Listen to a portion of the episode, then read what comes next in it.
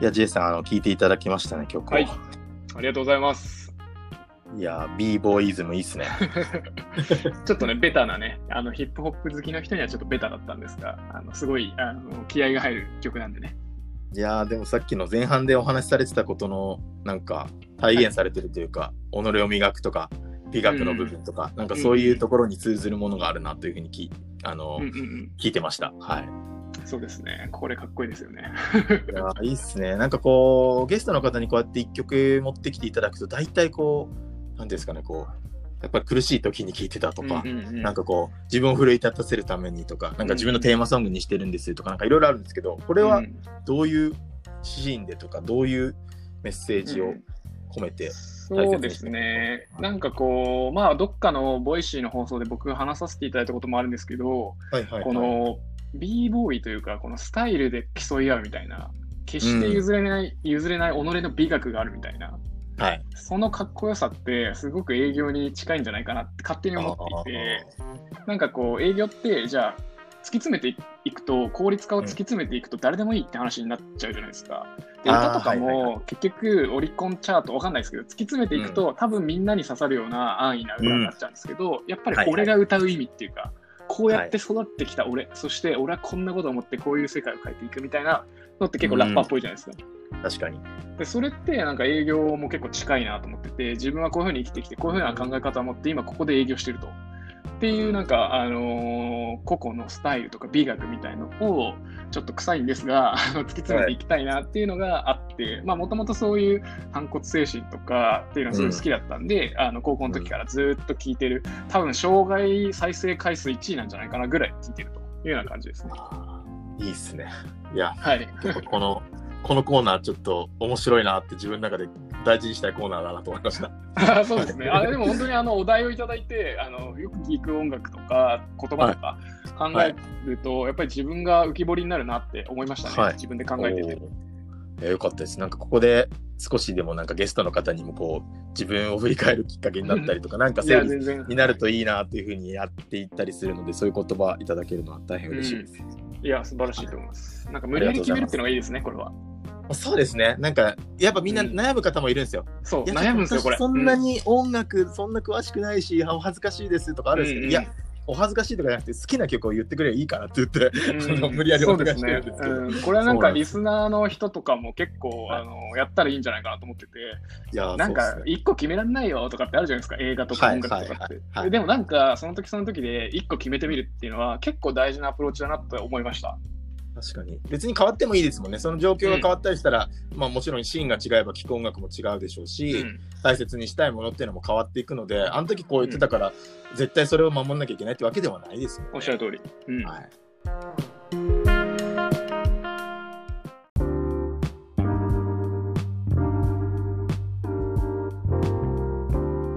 りがとうございます。で、前編では割とこう過去のキャリアのところとかをこう聞いていたんですけども、まあ、実際今働かれているところのお話とかをより深く聞いていきたいなというふうには後半では思ってまして、はい。えっと、このロケッツですかね、ロケッツにはい。どういうきっかけで、まあ、ジョインして今があるんですか？ありがとうございます。えっと、ロケッツはですね、僕、代表ともともと知り合いで、えーここにジョインする前に、はい。1個前のプロダクトになるんですけど、ロケッツとしては前の、今のプロダクトの前のプロダクトの時に営業でまあちょっと支援というかお手伝いをさせていただいていて、そうなんですよ。ほ前の会社、自分が前の会社に所属している時から、こう毎朝8時とかにカフェに、カフェで集まってあ9時、9 9時、10時ぐらいまで、修行のはいタイミングまで一緒にこうちょっと営業資料のディスカッションとかしていって、週1とかで。はい。で、えー知ってたんですよ。っていうのがまず出会いの経緯でありまして、で、その時から結構僕はもうすでに1年前とかなんで、ノートをノートで営業についての考えとかを発信しだしていて、その発信したものを今の代表は見てくれていて、結構こういつも読んでくれてコメントとかもくれるぐらい、えーちゃんと見てくれていて、で、えープロダクトが変わり、ピボットして、割とこはい。う営業ドメイン、セールステックっていう領域に入ってきたんで、うんそうなってくると、まあ、僕にすごく、僕のこう日々の活動とすごく親和性が高いので、えーとある方からそのプロダクトを変更して、まあ、J の領域、営業の領域にプロダクト作ってるらしいよっていう話を聞いてっていう感じですね。はい、えー、それってなんかちょっと想像しちゃうと J さんとやりたいからピポッとしたんじゃないか説はないんですか？いや、えっ、ー、とですね、それは、あのー、なくてですね、お客さんのなんか声で、もともとその HR 領域の、まあ、プロダクトを作ってた、はいはいはい、HR 領域というか、まあ、タスク管理か、タスク管理系のプロダクトを作ってたんですけど、うん、あのー、お客さんの話を聞いていくと、どっちかというと、こっちすごい困ってんだよねっていうのを聞いていったときに、あの、営業系が多かったと。で、その営業系が多かったっていう流れの中で、僕のこう、あのノートを見てくれたっていう感じですね、どっちかというと、順序的に。えーそうかそうか。だからやっぱりこうお客さん先に行って課題を聞く中で、事業もじゃあそのまま当て続けても失敗しちゃうしっていうところで徐々に変わっていくっていうのはまあある話だとは思うんですけど、そこでまあ振り切って違うプロダクトに変わっていって、うんうん J さんもじゃあ一緒にやってくれよっていうふうにこうだんだんなっていったって感じなんですね。そうですね、おっしゃる通り。えー、でも大変ですね、その前職やりながら出社前にというか、どっかカフェでってなると、今みたいにこう、なん全員が全員っていうか、まあ、まあ、今でも全員じゃないかもしれないですけど、こう、リモートワーク全盛でっていう時よりちょっと前の時代だと思うんで、はい、その、それこそ会社の近くのカフェとかでやってたんですか？そうですね、2駅ぐらいかな。はい。まあなんかでも近いっていう、近いからっていうのは全くなくて、普通に呼ばれて行ってたって感じですね。はいいやでもそうすると結構時間の使い方とかこう大変になってきますね。うまくこうやっていかないと。本業のとことのバランスが、うんうん、まあでもなんかこう営業の相談乗ったりするのは僕結構楽しいんでそんなにそれに関してはなんか苦はなかったですけどね。そっかそっか。別にそっか。もともと営業で何か情報発信するっていう中での、まあ、人との壁打ちに付き合ってるというかなんかそういうスタンスでやってたってことなんですかね。そうですね。うんいやでもそこからじゃあ本業でというかまあそちらを退職されて一緒にやろうっていうふうになった時は何かあったんですか、はい、そのきっかけというか口説きが。そうですね、もともとその前のスタートアップがちょっとタイミング的に区切りが良かったので、違う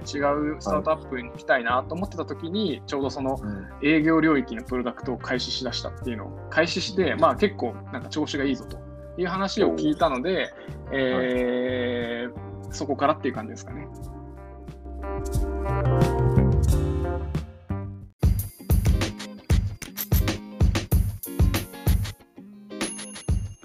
なんかその営業でも売るものが変わった時になんか最初にやることって何何だったりしますか？そのインプットとして？まずはこれをやらないと次に、はい、営業ができない。多分商材が変わると一気に変わる部分ってあるかなと思うんで、うんうん、どういうキャッチアップの仕方をしているのかをちょっと参考にしたいなと思いました。それで言うと明確に一つ具体的なことが僕は一個あって、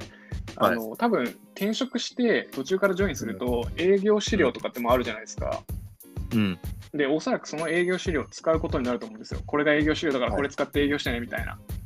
はいはい。で、それを一回もうなしにして、自分で作ります、営業資料。自分用に。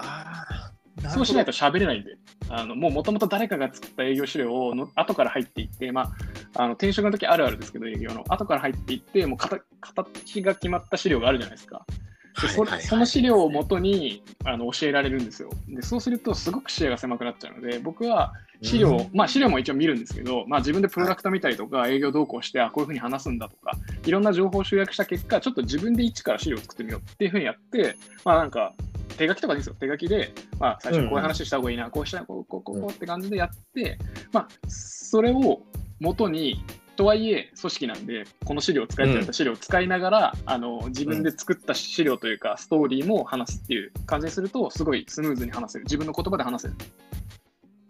いやそうっすね。確かに。なんか言われて、あ、それ、そうだって思いましたね。確かにそうっすね。ここうしないともう絶対嫌なんで、僕はもう無理ですね。なんか他の人が作った資料で喋りたくない。確かに。なんかめちゃくちゃね、うん、その体系だってめ、その、もう、なんだろう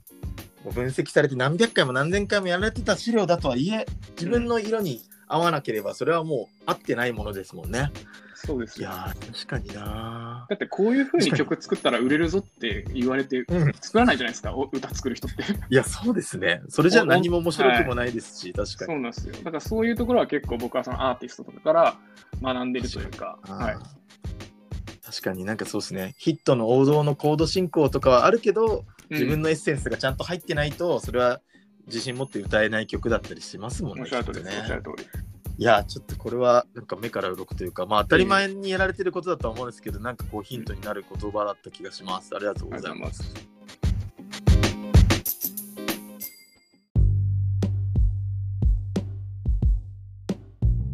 で、そこでまあ営業としてまあ成果をどんどん積み上げていく中で、途中でこう、役職がつくというか、こう、今、冒頭でもおっしゃった最高戦略責任者になっていくと思うんです。それってなんか、やっぱりあったんですか、そのきっかけというか。あそういう意味で言うと、今の会社はもうオファーが CSO としてオファーって感じですね。なるほど。じゃあ、はいもともと営業だったけど、もう君がうちで戦略を作ってくれと、そういう立場でやってくれっていうオファーだったってことですね。そうですね。まあ基本、その、まあ役員レイヤーっていうところでのオファーだったんですが、自分で言いました。CSO やりたいですって。ああ、なんか CSO って言葉が、そこまでまだ僕は馴染みがないんですけど、はい。そこを作りに行ったって感じなんですか？まあ CEO とか CTO とか CFO とかはあるかもしれないですけど、そこに、いや、CSO はもともとあったのかなかったのかでいうと。そうですね。まあ営業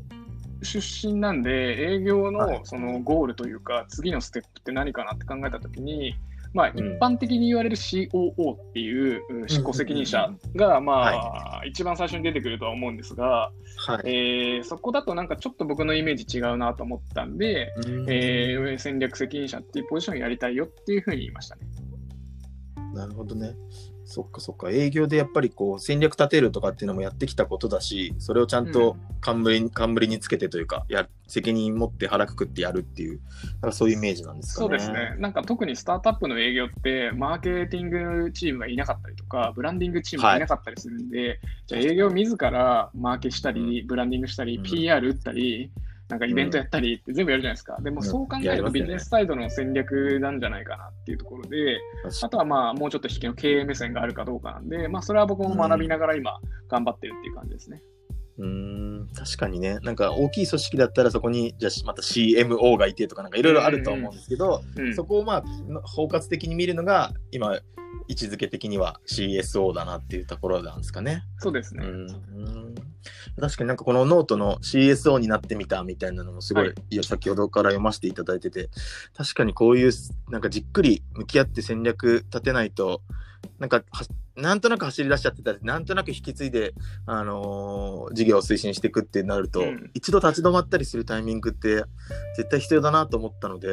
うん。なんかこういうものは参考にさせていただきながらなんか自分でも組み上げていきたいなというふうに思いましたけど。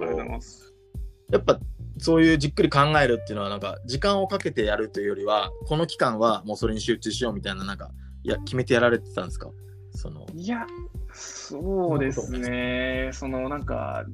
なんていうんですかね、戦略を考える、か思考する時間と実行する時間みたいなってよく言われるんですけど、はい。はい。なんかそんな区別してないなって思っていあて、ー。なんか四六時中ずっと考えてますね。基本は。お風呂、ねシャワーとか、あ散歩してるとき、はい遊んでるときとか、は映画見てるときとかも、やっぱりこの映画見てて、あ、このセリフってなんかこう使えんじゃないとか思っちゃうんで、うんなんか、ぬるーくずっと、あの、し仕事とか戦略、まあ仕事って捉えてないんですけど、そういううん。ことは考えていて、その上にアクションが、行動があるので、まあ休んだりとかも入ってるって感じです。うん。じゃあ休めてないじゃんって話になるんですけど、はい。そうな、そうですね。まあでも。そうですね。確かに。でも意識的に休んだりっていうかその仕事の頭は絶対抜けないとは思うんですよ。僕もなんかやってみて、うん。その昔だったらなんかそはいのやっぱ責任とかもなく、適当にやってたって言ったらしょ、うんあれですけどまあ休みは休みだしって思って空っぽにできてた時代はあったんですけど、やっぱりそれなりにこう責任を持ってたりとか、なんか自分が推進していかなきゃ回んないような立場にな身を置いていくと、どうしても四六時中って頭にはなってきて、どうリフレッシュするかとかも重要な観点だったりしますよね。いや、もちろんそんな感じだと思いますよ、僕も。だから遊ぶこともなんか意図的にしないと、うんなんかその中で見えてくることもある気はしてるので、うん。なんかそこをうまくバランス取ってやりたいなとは思いつつ、やっぱり四六時中なんですね、J さんも。そうですね。ねなんか考えちゃいますよね、やっぱり。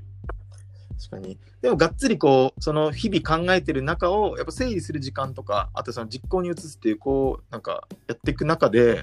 はい。なんだろうな、日々気づいたものとかは、もうストックしとくんですか？なんかどっかしらに。あーそうですね、 Voicy をやる前は、あんまそういうことしなかったんですけど、 Voicy をやりだしてから、ちょっとでも思いついたことはメモしないと、もう忘れてっちゃうので、あそうですね、メモはするようにしてますね。もう一言とか、一文とか、一単語とかでもメモするようにして、で、そのメモを見た、朝見て、あ、このメモから発生してって10分しゃべれ喋れたりするんで、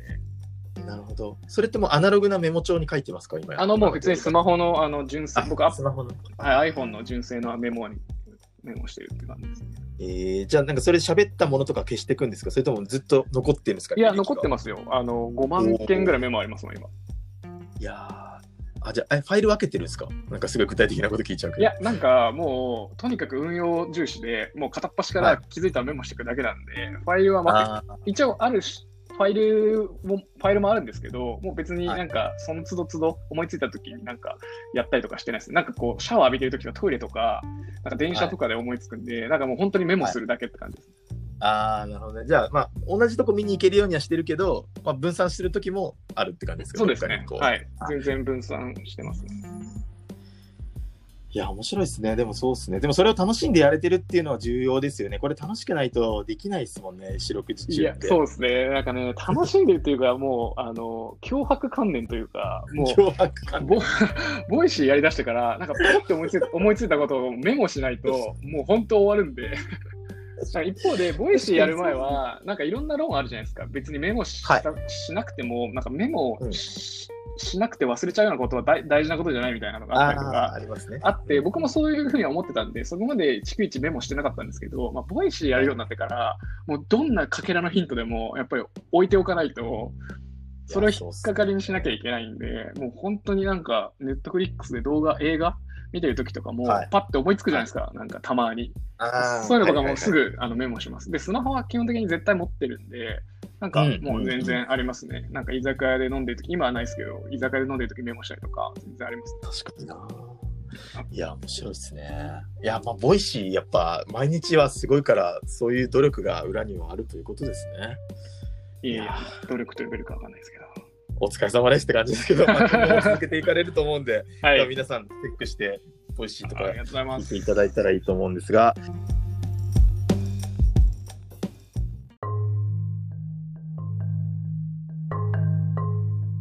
なんかちょっと話変わっちゃうんですけど、はい。モチベーション高く取り組んでることとかはいあり。ますか、まあ、仕事なんだろうとは思うんですが。モチベーション高くそうですね。まあ今はそうですね、仕事もそうですけど、パフォーマンスみたいなところは結構大事にモチベーション高く取り組んでるかなと思いますね。うんパフォーマンスパ。フォーマンス、どういう？自分のパフォーマンスがこう最大限に出るように自分をコントロールしたいなって思ってて、はい、はい。まあスポーツ選手が試合に備えるみたいなのと一緒で、なんかそこら辺はまだ全然僕できてなくて、どっちかっていうと、うん若い頃って結構うん、ががむしゃらに頑張れるじゃないですか。根性論みたいな。根性論寝ないでやるみたいな。寝ないでやる。いや、全然やってましたし、やっぱりこう寝ないでやって、突っ切っちゃって、えークオリティもなんかやっぱり集中力も高いし、体力もあるんで、はいってなってくるじゃないですか。ただ今結構僕今33なんですけど、はい。まあやっぱりこう、その狭間にいて、けはいなんかこう、がむしゃらにやったらクオリティ落ちちゃうよみたいなやっぱあるじゃないですか。うん、まあ、体力も落ちてるし、集中力も落ちてるんで。ってなったら、そろそろこうちゃんと自分でこうパフォーマンスが出るっていうのはどういうことなんだっていうところの、あのー科学的なのかわかんないですけど、そういうのをちゃんとこう、じゃあ、あどれだけ寝たらいいか、何を食べたらいいかとか、はい、はい。はい運動をどれくらいしたらいいのかとかっていうのは、すごく興味を持ってやってるので、なんかそこの今、多分過渡期だと思ってて、はい。いや確かにでもそうですね。ちゃんと寝るとか朝ちゃん規則正しく起きるとか、はい。運動するはめちゃくちゃ大事だと僕もなんか痛感はしてますね。やっぱ倒れちゃったら本当に意味ないというか、うん。なんか無理してやることでその場は乗り切れるかもしれないけどその後倒れて全てが台無しになるとかは絶対うんありえるので、なんかまあけここぞここぞで要所要所で踏ん張らなきゃいけない大変な時はあるとは思うんですけどできる限り先を見据えてちゃんと逆引きして自分の時間とそういう兼ね合いで動いていきたいなとは思いますね、確かに。そこら辺結構テーマですね。確かに。で、若い時はそれ、ぶっちゃけ、そんなことしてる人、なんでそんなゆっくりやってんのとかってちょっと思っちゃったりしてましたしね。なんか、うんなんか、そうですね。だから、これ、うん、そこは大事だなってすごい思います、僕は。なんで体力とか集中力が高い若い時には全然カバーできるんで、まあ全然それはそれでいいと思うんですよ。でもまあうん30超えたかっこよさって、そういうところもちゃんとケアしてるところだと僕は思うんで、うんうんうんうんいや、いそこは。かなりテーマで、まあまあ全然僕も今過渡期で調べたりとか、ちょっといろいろ試したりしてるんですけど、まあここから30代のテーマはそういうところになってくるんじゃないかなと思ってますね。はい。うん、まあ、よりね、そのココスパよくというか、こうちゃんと短時間で成果を出せるっていうふうになっていきたいなというふうにもそうですね僕。も思うので、うんちょっと見習っていこうかなという感じですね。まあ、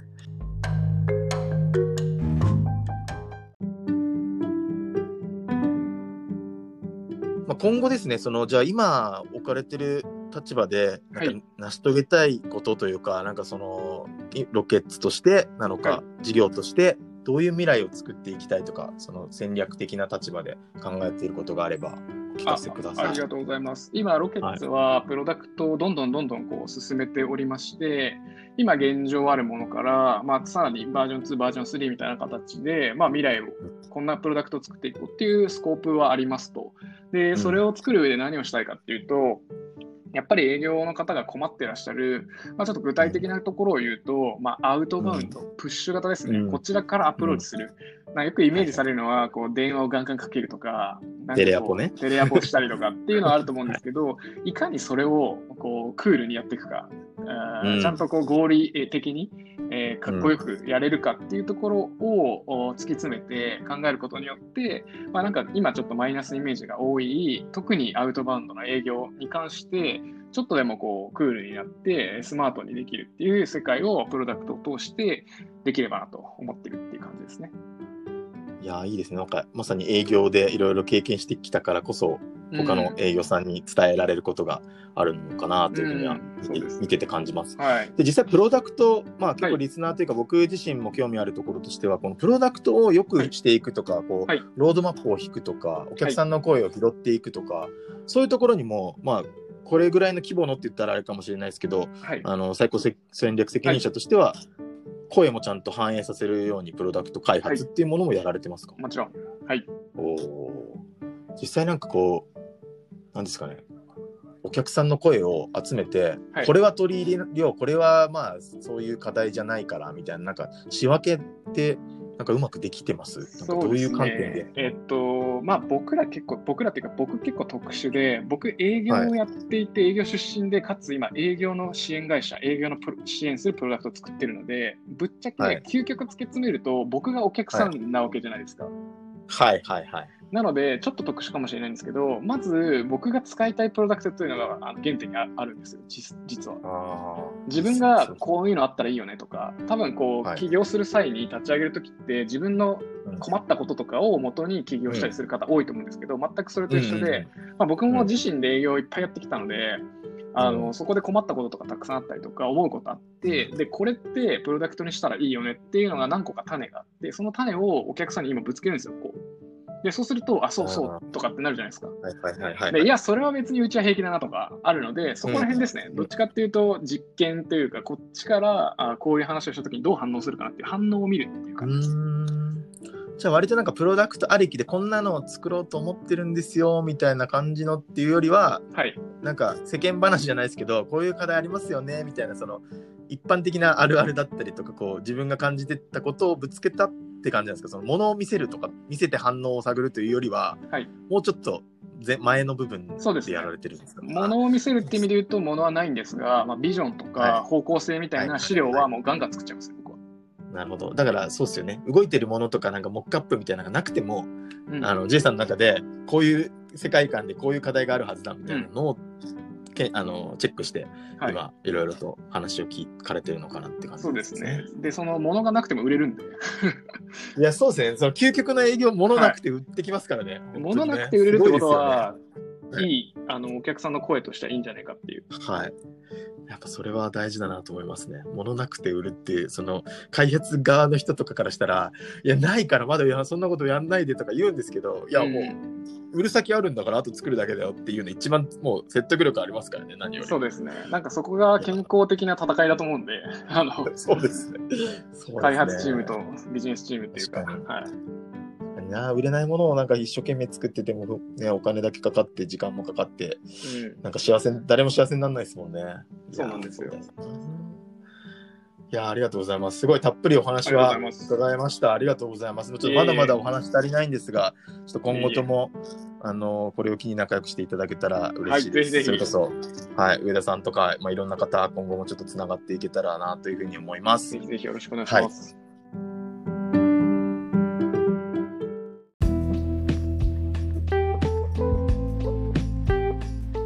で最後にですねあの、はい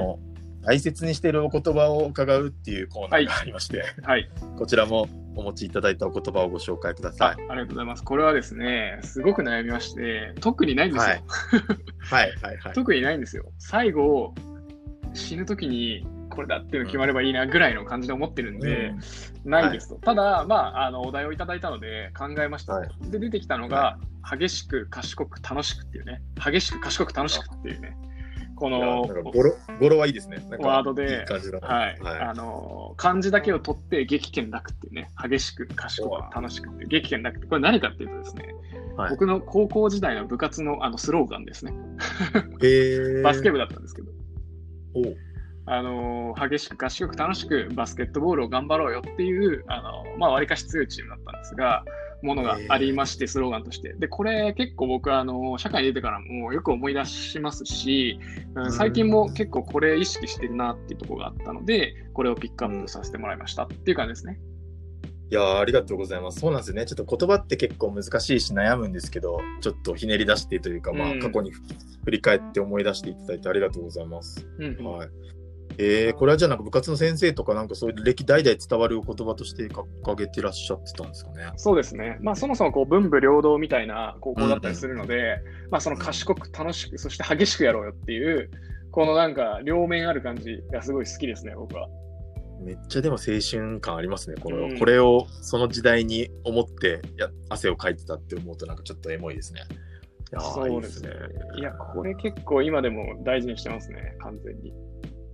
いやーめちゃくちゃいいな、これ。確かに。なんかい賢くいますあいえいえはい賢くだけじゃダメで、やっぱその楽しくやんなきゃいけないし、うんうん、うん。でやる上で激しくやらなきゃいけないんですよ。いや、そうっすね。ちょっとスタートアップっぽいですよね。いやーでもなんか今日聞いてきた話がなんかここに集約されてる気はしますね。なんかやっぱそうなんですよね。この曲と言葉ってなんかどっちもシンクするというか、うん話、こういう話聞けたらいいなってこっちが勝手に思ってたところにちゃんと着地するんですげえ、みんなすげえなって思っていつも、あの、ね。人任せにあのお題を勝手に振ってるんですけど、いや、いめちゃくちゃ最終的に楽しい、楽しいなと思って、はい、ありがとうございま。ますす。はい。じゃあ最後にですね、何かこう、皆さんに伝えたいこととかも、あの語り、語っておきたいことみたいなのがあれば、あの伺ってお別れしたいと思うんですけど、いかがですか？ありますか？話しそう足りないことですね。まあなんかこう、こういうのって何か聞いたときにアウトプットをするもんだと思ってるので、ぜひぜひ今日あの放送を聞いていただいた方はですね、えー新しいことに挑戦したりとか、あーなんかはい。J が言ってたなっていう感じで、えーはい。行動していただけると嬉しいですっていう感じですかね。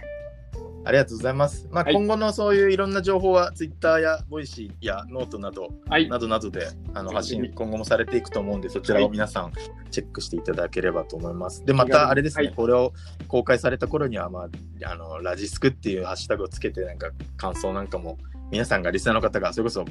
えー、J さんのリスナーの方もね、あの巻き込んでつぶやいていただいたら嬉しいなというふうには思っております。ありがとうございます。はいありがとうございます。じゃあ、はい今日は、えーかえーと株式会社ロケッツの CSO で、えー J さん、はいありがとうございました。はい。ありがとうございました。